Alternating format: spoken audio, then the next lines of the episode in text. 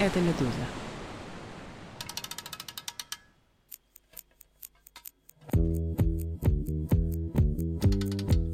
Привет! Вы слушаете подкаст «Прошедшее время». Здесь мы обсуждаем разные способы говорить про историю России, ее соседей и не только, и пытаемся понять, что эти точки зрения значат для настоящего и будущего. Я Сергей Фокин, учитель истории в международной школе. А меня зовут Дмитрий Карцев. Я редактор «Медузы» и выпускник историко-филологического факультета.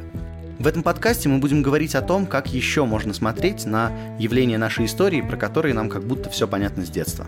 Мы хотим показать, что привычные нам со школы формулировки и представления не единственно возможные и не единственно верные. Мы хотим смотреть на события с разных сторон и подвергнуть сомнению концепцию исторической справедливости, которую так любят использовать для оправдания поступков и идей.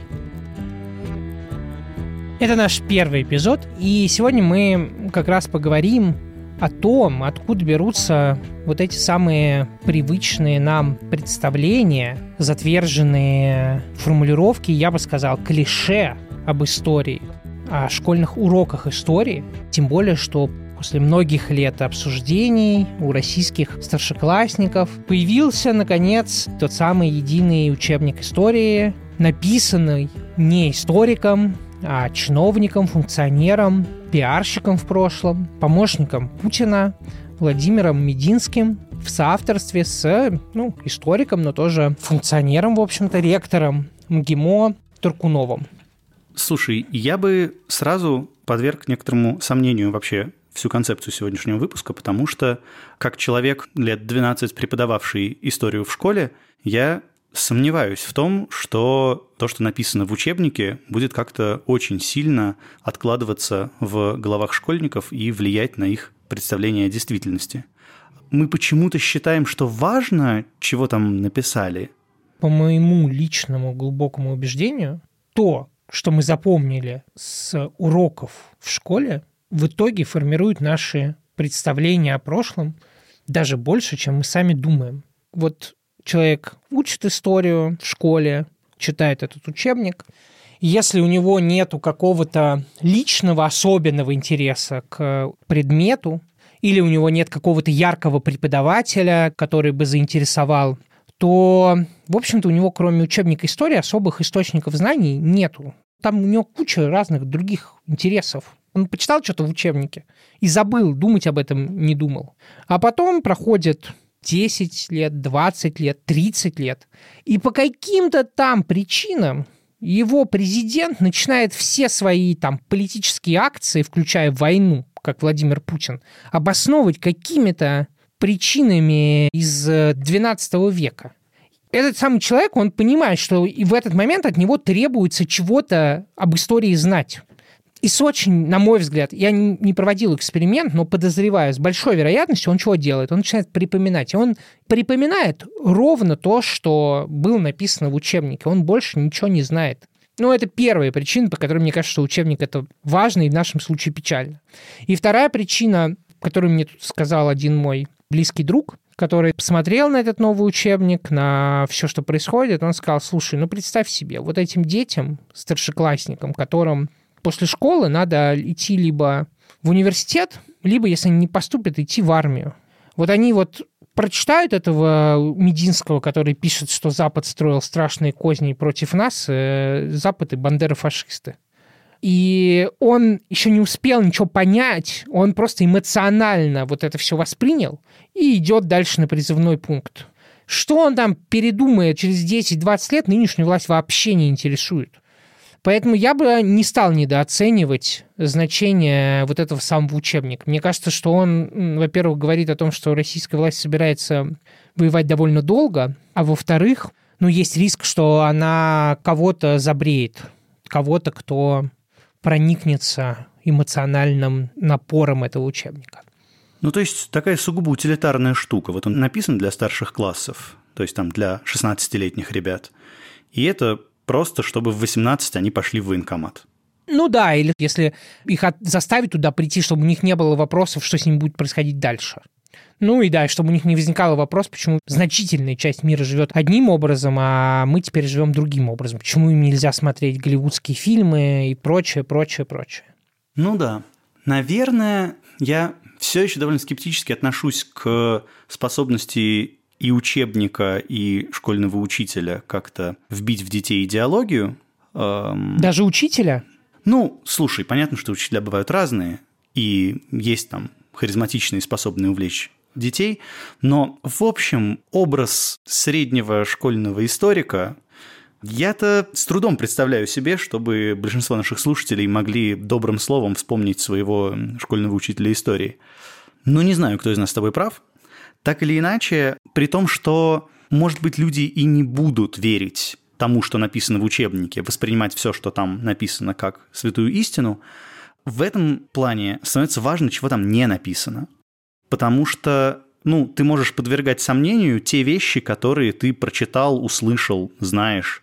Если есть какие-то вещи, про которые тебе вообще никогда не рассказывали, а ты, ну вот, не интересовался историей в школе, поэтому и не искал про них ничего, то тут никакой возможности подключить свое критическое мышление, даже если мы предположим, что оно у тебя есть, у тебя не будет. Поэтому, да, я бы сказал, что сила учебника скорее не в том, что он пишет и пропагандирует, а в том, о чем он умалчивает. На самом деле, я понимаю, о чем ты говоришь. Например, в учебнике Мединского там много такого, и мы тут переходим действительно к разговору об этом учебнике. Не хочется его вести очень подробно, но вот просто очень видно, как это работает. На самом деле, в каком-то смысле этот учебник, он ярче другого, возможно, иллюстрирует методы современной российской пропаганды. И это, наверное, не случайно, потому что сам Мединский действительно в прошлом пиарщик, и одновременно он, как мы подозреваем из статьи Михаила Зыгоря, пишет статьи исторические для Путина. Так вот, там упоминается, что еврейский антифашистский комитет ту организацию, которая в годы Великой Отечественной войны собирала деньги на помощь Красной Армии с еврейских общин э, по всему миру, прежде всего, кстати, в Америке, насколько я понимаю, после войны обвинили в связях с сионистскими организациями. Вы думаете, рассказали детям, что такое сионизм? Конечно же, не рассказали ничего. То есть они просто сказали, их обвинили в связях с сионистскими организациями. Дети должны знать, сионизм – это плохо. И как сейчас, в общем, историки абсолютно не сомневаются в том, что ее руководитель Соломон Михоэлс был убит по личному приказу Сталина, об этом просто не упомянут вообще. Как школьник должен об этом узнать? Ну, никак. И это очень иллюстрирует то, о чем ты говоришь. Мне это кажется важным не только в смысле каких-то умолчаний, связанных непосредственно с историей России. Другой аспект – это то, как этот учебник создает для людей, которые учатся в России, нарративы абсолютно отличные от тех, кто учится в соседних странах. То есть люди, которые учились по этому учебнику, в принципе, не будут понимать, что вообще подразумевают под своим прошлым люди из Латвии, Эстонии, Украины, Польши. Ну, Латвия, Эстония и Литва, которые Советский Союз аннексировал в начале Второй мировой войны, дальше боролись с советской властью до там, примерно середины 50-х. Там были вполне активные партизанские действия что вообще-то довольно важно и показывает степень того, насколько советскую власть вообще готовы были принять на этих территориях и очень хорошо объясняет то, как к советскому прошлому сейчас относятся в странах Балтии такая, ну, правда, очень странная ситуация, в которой коммунистов ненавидят чуть ли не больше, чем фашистов, хотя, казалось бы, кого в истории 20 века можно ненавидеть больше. Ну вот она объясняется довольно конкретным опытом. Но всего этого э, российский школьник сейчас не узнает, потому что единственное, что про это сказано, это что до середины 50-х годов последовательно выявляли коллаборационистов. И все. Да, там этот момент потрясающий. Там сказано, ну да, боролись с националистами, но всемерно поддерживали местную культуру и традиции. В чем это выражалось? Да-да-да, это очень характерно. Ну и, конечно, в этом учебнике это абсолютно некорректно ни с какой точки зрения, кроме пропагандистской. Но там, конечно, очень сильно детям скармливают идеи бесконечного «мы», там очень много, наша страна, мы подняли хозяйство, мы то-то там. Это, конечно, чистая манипуляция, которая должна приучить э, детей к мысли, что история абсолютно линейна, и ее ведет, ну, скажем так, один актор, причем, как правило, даже не народ на самом деле, а государство, потому что там чаще всего наше государство, там наше правительство, и это абсолютно имеет только пропагандистский смысл. И впечатляет также то, что отдельные события, которые по большому счету не трактовались как особенно значимые, в том контексте историческом, в котором они происходили, в силу нынешнего контекста начинают э, приобретать судьбоносное значение. Конечно же, самый очевидный пример – это то, что в отдельную дидактическую единицу выделена передача Крыма из состава РСФСР, Российской Советской Федеративной Социалистической Республики, в состав Украинской Советской Социалистической Республики. И это выделено как особо значимое событие, хотя в том контексте нет, этого не было так важно ужасно интересно, как трактуется хрущевская амнистия, которая затронула в том числе какую-то часть людей, которые сражались против Красной Армии в Украине и, собственно, в странах Балтии. Это тот редкий случай, вообще-то там не критикуется в этом учебнике действия государства. Государство у нас почти всегда право. Оно не право у нас было, когда устроило перестройку, экономические реформы и устроила амнистию бандеровцам, так скажем, в кавычках, естественно, это говорю. Понятно почему, потому что это важно сейчас. И тут большой вопрос. В каком-то смысле мы часто рассматриваем историю с точки зрения сегодняшнего дня, но, конечно, это грубо нарушает стремление понять то, что было важно в то время для других людей на самом деле. Это другие люди, это не мы в прошлом. Ну да, возвращаюсь к школьному контексту, это то, что называется подогнать под ответ. Вот у тебя есть какой-то вывод, к которому ты хочешь прийти сейчас, а давайте мы опишем историю так, чтобы он показался логичным. Скажи, пожалуйста, Сережа, а насколько, по твоим ощущениям, вот это все лежит в русле последних лет российского школьного преподавания? Я имею в виду истории. Слушай, у меня два ответа на этот вопрос.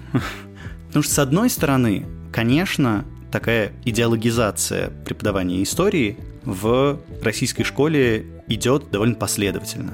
Угу. Постепенно были попытки хоть как-то привести исторический нарратив к чему-то одному. Вот от ситуации, когда в целом каждый учитель может рассказывать детям ту версию истории, которую считает наиболее подходящей и наиболее правильной, перейти к ситуации, когда, ну, все-таки есть какая-то одна история, которая преподается по всей России. Желание понятное. Ну вот математику мы преподаем одним образом, давайте, может быть, историю тоже преподавать каким-то одним образом. И постепенно были попытки долгие, далеко не всегда удачные, заменить разные учебники одним учебником, ввести один общий для всех экзамен, ну, чтобы все-таки учителя понимали, что нужно подготовить детей так, чтобы они могли его сдать. Там, сделать этот экзамен обязательным, не делать этот экзамен обязательным. Ну вот постепенно, постепенно, шаг за шагом приводили ситуацию к тому, чтобы исторический нарратив был единым, а в последние годы он, конечно, очень сильно идеологизировался. То есть, ну, это происходит, и это действительно ну, очень отличает преподавание истории от того, каким оно было там, 20 лет назад. И это один ответ. Да, преподавание истории в России унифицируется и идеологизируется. При этом второй ответ в том, что ну, не бывает, на мой взгляд, преподавания истории и вообще исторического нарратива, который не опирался бы на какую-то идеологию. Так, так, так. Ну, или, скажем так, на какую-нибудь теорию. Это не обязательно идеология государства, это не обязательно идеология власти, но в целом ты строишь свой нарратив, исходя из того, что тебе кажется важным. Вот считаешь ты, что в истории важно развитие идей, и оно двигает исторический процесс вперед? И ты рассказываешь историю идей и как они меняют мир постепенно. Угу. Или кажется тебе, что в прошлом важны войны, и ты рассказываешь историю, которая идет от одной войны к другой. Или ты считаешь, что экономика – основной двигатель исторических процессов? И ты рассказываешь про смену экономических формаций, прости господи, и про то, как они меняют общество, а все остальное на самом-то деле не важно. Ну, кто там в кого пострелял, это не сильно меняет развитие человечества. Ну, то есть все равно у тебя есть какие-то представления о том, на чем строится мир, и ты, исходя из этих представлений, строишь свой исторический нарратив. Ну подожди, получается, все, что нам не нравится, это то, что нарратив такой, типа, что государство кругом враги и что-нибудь еще. То есть нарратив неправильный. Да, я бы не сказал, что вот есть некая катастрофа в том, что государство занимается идеологизацией школьного образования, а мы бы хотели школьное образование чистое, свободное от любой индоктринации, и вот чтобы ничего там не было, а только одна сплошная правда, без э, чьих-нибудь идеологических построений. Я не думаю, что это возможно все равно у нас наше школьное образование строится на каких-то представлениях о том, чего мы хотим от мира – и каким мы видим мир. Мы почему-то считаем, что детям надо преподавать определенный набор предметов. Вот всем нужен родной язык, всем нужна родная история, которая будет чем-то отличаться от истории всего остального мира. Ну, это все растет из определенных идеологических оснований. Это, в общем, все растет из там, национализма XIX века, когда современное массовое образование создавалось. Расскажи об этом. Ну, массовое образование, каким мы его знаем, это изобретение XIX века, европейское изобретение XIX века. Угу. До этого все-таки, если человек получал образование, ну, во-первых, это была вещь для элит обычно, и это было образование, построенное на латинских и греческих источниках. Ну да, свободное искусство так называемое, да. Угу. Да. А в XIX веке, когда у государства появляется задача из разных разрозненных групп народностей, которые проживают в границах этого государства, создать единую нацию, то вместо разных диалектов, на которых говорят в стране, допустим, во Франции, всех начинают учить одному диалекту, и это теперь французский язык, и всех начинают учить одной истории, причем вот истории именно нашей страны, именно нашего народа. И вот этот нарратив должен дать людям ощущение, что они являются некоторой общностью, вот человек, живущий в Бургундии, должен, послушав вот эти истории про средневековых королей, осознать, что вообще-то он всегда был какой-то единой общностью с людьми, которые живут в Нормандии. Но они, люди из Бургундии, из Нормандии, совсем не похожи ни на немцев, ни на испанцев, ни на итальянцев. Вот это, в общем-то, ну, одна из задач курса истории, каким он к нам пришел из XIX века. И задача создание идентичности никуда не делось из курса истории. Вопрос только в том, какой мы хотим видеть эту идентичность. Поскольку история – это идея какого-то коллективного прошлого, угу. это вообще ну, немножечко абсурдная идея. Мне говорят, что у меня было какое-то прошлое до того, как я родился. Да. Что вот было какое-то мое прошлое, когда меня не было. И даже, скажем так, не было даже моих родителей, ладно, с родителями, и даже не было бабушек и дедушек. Не было тех людей, которых я знаю, скажем так. Да, вот мы, Дим, с тобой можем, разговаривая на кухне, про какое-то событие тысячелетней давности сказать «мы сделали то-то».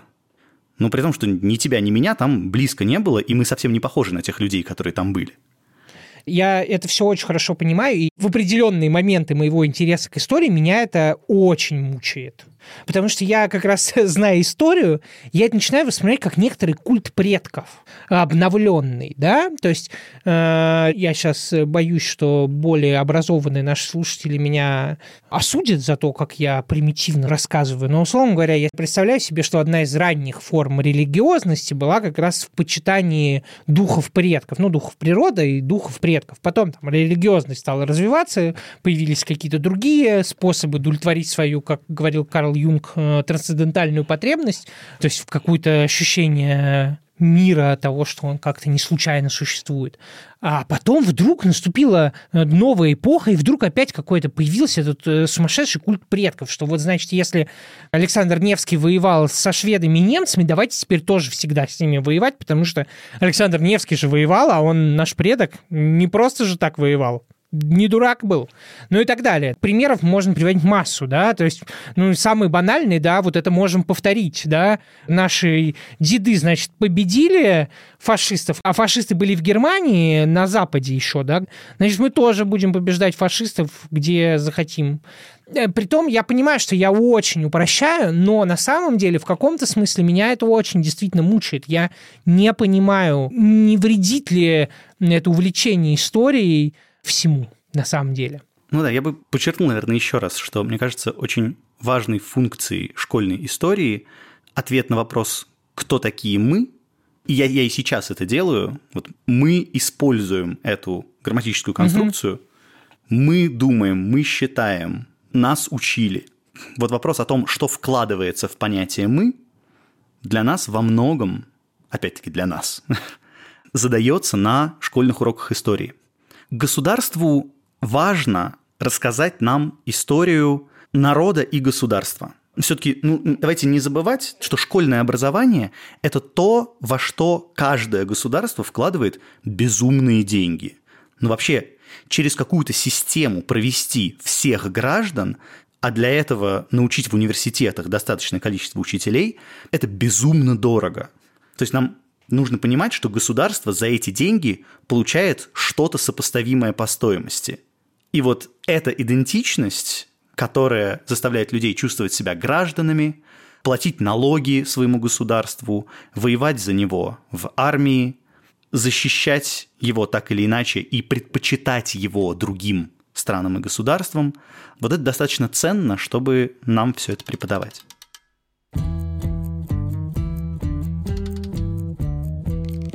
Наверное, сейчас российское общество очень сильно ассоциирует себя с государством. И я думаю, что очень многие люди воспринимают там любые победы государства как свои победы, а любые поражения государства как свои поражения. Ну, и это взгляд, который имеет право на существование. Вообще-то действительно, если твое государство совершает какие-то серьезные ошибки, допускает какие-то промахи, вступает в кризис, разваливается, я не знаю, ну, э, терпит внешнеполитические поражения, это то, что может вполне серьезно и вполне отрицательно сказаться вот на личной жизни каждого человека. Это правда. Но при этом так смотреть на себя и на свое государство совершенно не обязательно. Не обязательно считать себя приложением к государству и ресурсом государства. Можно вообще-то считать государство своим ресурсом. Но для этого нельзя себя с ним ассоциировать. Для этого нужно самих себя считать чем-то другим, к чему государство прилагается. Если мы хотим создать общество, которое объединено именно государством, и люди первую свою идентичность видят как принадлежность к государству, тогда у нас очень правильная школьная история, вот ровно такая и нужна. В нынешнем российском курсе общество – это такая штука в России, которая, ну вот без него было бы гораздо лучше. Потому что государство существует себе, и все у него в порядке. Но у него есть две основные угрозы. Есть внешние угрозы для государства. Иногда приходят какие-нибудь захватчики, и надо что-то с ними делать. А есть внутренние угрозы для государства. И это, собственно, те люди, которые живут в стране. То они какой-нибудь бунт устроят, то они попытаются как-нибудь отделиться и устроить другие государства то они вообще революцию замыслят, то еще что-нибудь. В общем, каждая история взаимодействия государства с обществом в нашем школьном курсе преподается как ну, некоторый кризис, который государство либо успешно преодолеет, либо нет. Вот э, соляной бунт – это некоторая проблема, которая ослабила государство на какое-то время. Лучше бы, конечно, его не было. Но вот он был, государство с ним справилось, слава богу. А вот с февральской революцией государство не справилось и стало хуже попытаюсь защитить государственнический подход.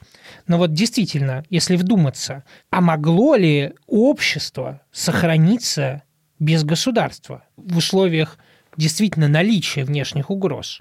Справилось ли бы оно? То есть я так понимаю, что если бы здесь с тобой общался не я, а государственник, он тебе бы вот ровно это и сказал бы, что действительно государство в его разных формах защищало, успешно или нет, общество от исчезновения, ну или растворения в других более мощных обществах и группах, не знаю. Короче, от внешних завоевателей. Слушай, конечно, да. Но вот тут мы уходим в такой политический реализм, и идею о том, что сообщества вообще-то борются друг с другом, и самое мощное оружие в борьбе с другими сообществами за свое существование – это сильное государство, желательно еще подкрепленное таким мощным национализмом, который убеждает всех людей участвовать в борьбе, если борьба случится. Во всяком случае, это тот вывод, который можно сделать из последних 200 лет истории человечества. И действительно, мы видим вокруг себя государства, которые сумели отстоять свое существование в вооруженной борьбе с другими государствами. И сообщества, которые так или иначе были на это готовы. Я просто призываю, ну как-то, глядя на эту реальность, не воспринимать ее как что-то нравственное. Потому что, опять-таки, э, глядя на школьный курс истории, мы можем увидеть, как завоевания оправдываются чужой слабостью. Почему Россия захватывает большие куски Польши, расчленяет это государство вместе с Пруссией и Австрией и уничтожает его? Потому что, объясняют нам школьные учебники, Польша была слаба. Вот польское государство там не реформировалось, не модернизировалось, оно было слабым, и поэтому его уничтожили соседи. И это подается как ну, что-то естественное. Вот в Сибири не было сильного государства, и поэтому абсолютно нормально и даже хорошо, что российское государство Сибирь забирает себе. И дальше все люди, которые там живут, начинают как-то вот принадлежать российскому государству, платить ЕСАК, погибать в восстаниях, ну вот и э, все подобные вещи. Вот просто от того, что это происходит и происходит регулярно, я предлагаю не считать это чем-то правильным и тем, что вообще должно происходить но это не, не та ситуация, которую мы должны стараться воспроизвести. Ну да, то есть получается, что мы э, на самом деле рассказываем о том, как государство защищало наше общество от внешних угроз, игнорируя тот факт, что одновременно оно само было внешней угрозой и, более того, реализовывало эту угрозу по отношению к огромному числу сообществ обществ, групп, которые жили и живут, а некоторые и больше не живут на территории современной России. И это очень такой печальный, на самом деле, аспект, о котором в школьном курсе, получается, не говорят. Ну, это, мне кажется, такой философией империи. И, в общем, не только Российской империи, а более или менее любой. Если мы сильнее вас, если мы можем вас захватить, значит, наша система лучше. Значит, для вас же лучше стать частью нашей системы. Потому что ваша же недостаточно хороша, вы не смогли от нас защититься. И таким образом любое завоевание оказывается ну, каким-то нравственно оправданным. Ну, то есть на самом деле самое главное последствие этого способа разговора об истории состоит в том, что война, агрессия становится подготовленной в умах выпускников этих школ, наших школ. Они привыкают к тому, что, во-первых, государство должно усиливаться, усиливается оно с помощью завоеваний, и если оно в какой-то момент ослабло, то оно, конечно же, должно отыграть это назад. Ну, я думаю, здесь довольно понятно, о каком периоде времени я говорю, когда советское государство, которое, опять же, российская нынешняя власть описывает как себя в прошлом, ослабло, то теперь, значит, у нас есть право и даже обязанность, не просто право, а обязанность компенсировать это ослабление новым каким-то завоевательным походом. Правильно я понимаю твою мысль? Или я слишком заострил? Мне кажется, да. Главный параметр государства – это сила. Нам не говорят о том, как еще государство может быть лучше или хуже. Вот все остальное спорно. Реформы проводить надо, не надо, да черт его знает. Религия должна быть государственной или не должно быть ее, да и так хорошо, и так неплохо. А вот единственный параметр очень четкий – это сила государства. Сильное государство хорошо, слабое государство плохо. И действительно достигается сила завоеваниями и проверяется она только войной. То есть история школьная, которую мы знаем, это история побед.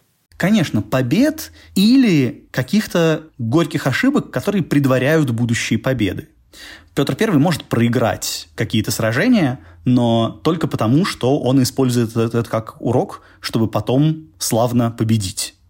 никто же не пытается скрывать историю никакую и ни от кого. Мы просто в маленький школьный курс вставляем только то, что считаем важным, только то, что подкрепляет какой-то имеющийся у нас нарратив.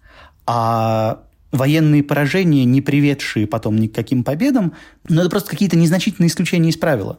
Нет большого смысла о них говорить. И, наверное, почти каждый выпускник российской школы может сравнить, что он помнит из школьного курса о Первой мировой войне и что он помнит из школьного курса о Второй мировой войне. Ну вот это разное отношение российской истории к своим поражениям и к своим победам. Давай поговорим, какой, как тебе кажется, все-таки должна быть школьная история в России? Что нужно-то? Если не учебник Мединского и Таркунова. Ну да, как мы не хотим, мы понимаем. Давай попробуем понять, как мы хотим. Я бы, наверное, снова плясал от той идеи, что история создает для нас идентичность. Угу. И тогда я думал о том, ну, какой эта идентичность может быть, э, какой бы я хотел ее видеть. Вот есть школьники, они как-то будут себя представлять, что-то будут о себе думать, кем-то будут себя считать. Это будет влиять на то, как они будут жить своей жизнью. Наверное, я хотел бы, чтобы они не стремились искать врагов и воевать с ними, а наоборот видели бы в всех людях Э, в разных концах света э, людей, близких себе и похожих на себя, и искали с ними сотрудничество и взаимодействие. Ну, то есть, я бы, наверное, хотел видеть, может быть, даже не столько историю России, сколько историю человечества. Mm-hmm. Ну, потому что когда мы много лет подряд преподаем людям историю России, мы в их умах строим некоторую стенку между Россией и всем остальным миром. Вот вам надо знать про это, вы часть этого. А все остальное, ну, постольку поскольку. Немножечко вам будет, там, несколько часов всемирной истории, но э, в основном у вас будет история России. Я бы, наверное, хотел мировой истории, и я бы хотел, чтобы прошедшие этот курс люди чувствовали себя частью мира. Ну вот у меня путаются мысли, потому что у меня есть много ответов на этот вопрос, который я задал тебе. Во-первых, хочется думать, что однажды наступит хорошее другое будущее, другая Россия наступит. Но если это случится, и случится в той радикальной форме, о которой бы мне мечталось, или хотя бы со временем мы все поймем российское общество, что так было не надо, как после, не знаю, какого-то года, 2008, наверное, не знаю. В общем, когда она это поймет, то ей, наверное, будет нужно очень сильно отстраиваться и важно будет не повторить. Можем не повторить как случилось с Германией после Гитлера. Очень много институтов в Германии построено на то, чтобы не повторился гитлеризм, нацизм. Поскольку для российского руководства, нынешнего российского руководства, культ предков чрезвычайно актуален, то, видимо, как-то по-другому будет преподаваться история, и во многом она будет преподаваться так, чтобы не повторилась диктатура, не, не повторился ресентимент и так далее. Очень хочется, чтобы вот это было сделано. Но я на самом деле, когда это говорю, я понимаю, что я с этим всем согласен, но вообще меня это не очень радует. Мне кажется, что это тоже немножко утилитаризм наоборот. То есть мы тоже как бы подчиняем преподавание истории каким-то очень сиюминутным, пусть и очень благородным задачам, но сиюминутным, но благородным, но сиюминутным. Слушай, ну это тоже подход. Я не знаю, насколько он мне нравится, но я вполне признаю его осмысленность. Есть же вариант преподавания школьной истории действительно для решения сиюминутных задач, но просто мы тогда говорим не о сиюминутных задачах небольшой группы людей у власти, угу. которым вот чтобы им легче было править, да. им хорошо бы, чтобы все думали вот так. Ну, это, пожалуй, нелепо. Но выделять какие-то проблемы общества, которые сейчас существуют, и на решение этих проблем затачивать, там, в том числе школьный курс, и в том числе школьный курс истории, ну, да, так делают, это довольно понятная штука. Если у вас в обществе происходит осознание того, что есть очень сильный гендерный дисбаланс, вы начинаете изучать и преподавать гендерную историю – для того, чтобы люди лучше осознавали вот этот аспект своей жизни и легче было исправить те проблемы, которые существуют. Если у вас в обществе многовековые проблемы с расизмом, вы начинаете преподавать историю, построенную ну, на этом. А вы начинаете преподавать историю там, дискриминируемой расы чтобы показать, что да, она существует, она всегда существовала, и давайте ее замечать и уважать. Слушай, ты меня немножко успокоил. Я рад, что можно и так. Ну да, опять-таки, я не знаю, хочу ли я так и хочу ли я, чтобы вся история преподавалась вот так, но да, э, этот инструмент может быть использован и таким образом тоже. Другая моя идея связана с твоей, только и она более радикальная. И она строится на моем представлении о том, что люди, кому надо, все узнают, какие они. На мой взгляд, куда важнее изучать чужие идентичности.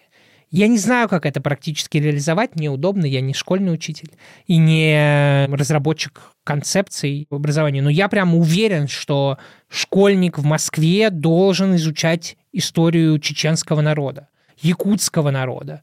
И вообще, чем больше он узнает другой истории, тем лучше. Потому что, на мой взгляд, это как раз путь к, ну, во-первых, более осознанному выбору идентичности, а во-вторых, ну да, это путь к снижению конфликтности. Ну да, я признаю, что у той концепции, которая мила мне, вот этой концепции, что все люди братья, и в целом мы одно человечество, и нечего искать между нами различий, а давайте наоборот искать, что в нас общего. Это, ну, такая концепция глобализации, угу. в которой, с одной стороны, ну да, можно рассчитывать на создание некоего единого человечества, а с другой это потеря всех тех культур, которые существуют. Ну, можно сделать всех людей одинаковыми, но ведь куда интереснее, наоборот, изучать и радоваться тому, что в нас различно, если мы можем это друг в друге уважать, а не ненавидеть. Ну и третья моя мысль строится тоже на очень неподтвержденной экспериментально посылке, что не нужно нынешним подросткам и нынешним людям вот эту единую историю знать от Ромула до Джо Байдена. Кому надо, те ее встроят в свою голову. Кому не надо, и не надо. Я за то, чтобы, конечно, дети и школьники как можно больше изучали источники, тексты, анализировали, сравнивали, и это важнее, чем э, зачет по датам. И вот здесь я хорошо понимаю, что на практическом уровне это будет означать, что они будут терять в широком видении, но я уверен, что это их э, сильно продвинет в смысле умения во взрослой жизни как раз противостоять пропаганде и вообще в широком смысле анализировать информацию. В общем, как говорил Дмитрий Карцев, лучше меньше да лучше. Да.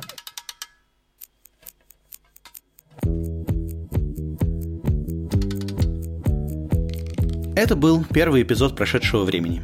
Подкаста о том, как можно говорить об истории России и что это значит для ее настоящего и будущего. Меня зовут Сергей Фокин. А меня Дмитрий Карцев. Подписывайтесь на нас, чтобы не пропустить следующие эпизоды прошедшего времени. Слушайте нас на своей любимой платформе для подкастов или в приложении «Медуза», которое работает в России без VPN. Пишите нам письма на подкаст собака медуза.io. Кстати, в ближайших выпусках мы планируем обсудить вместе с профессиональными историками, были ли русские бунты такими уж бессмысленными, существуют ли иные не сугубо героические нарративы про войну 1812 года, а также о том, как по-разному в Украине, Белоруссии и России говорят о древнем общем прошлом, о так называемой Киевской Руси. Поддержите «Медузу». Вы можете помочь нам, даже если вы находитесь в России. Именно благодаря вам мы продолжаем нашу работу. Все ссылки на подкасты и донаты ищите в описании эпизода.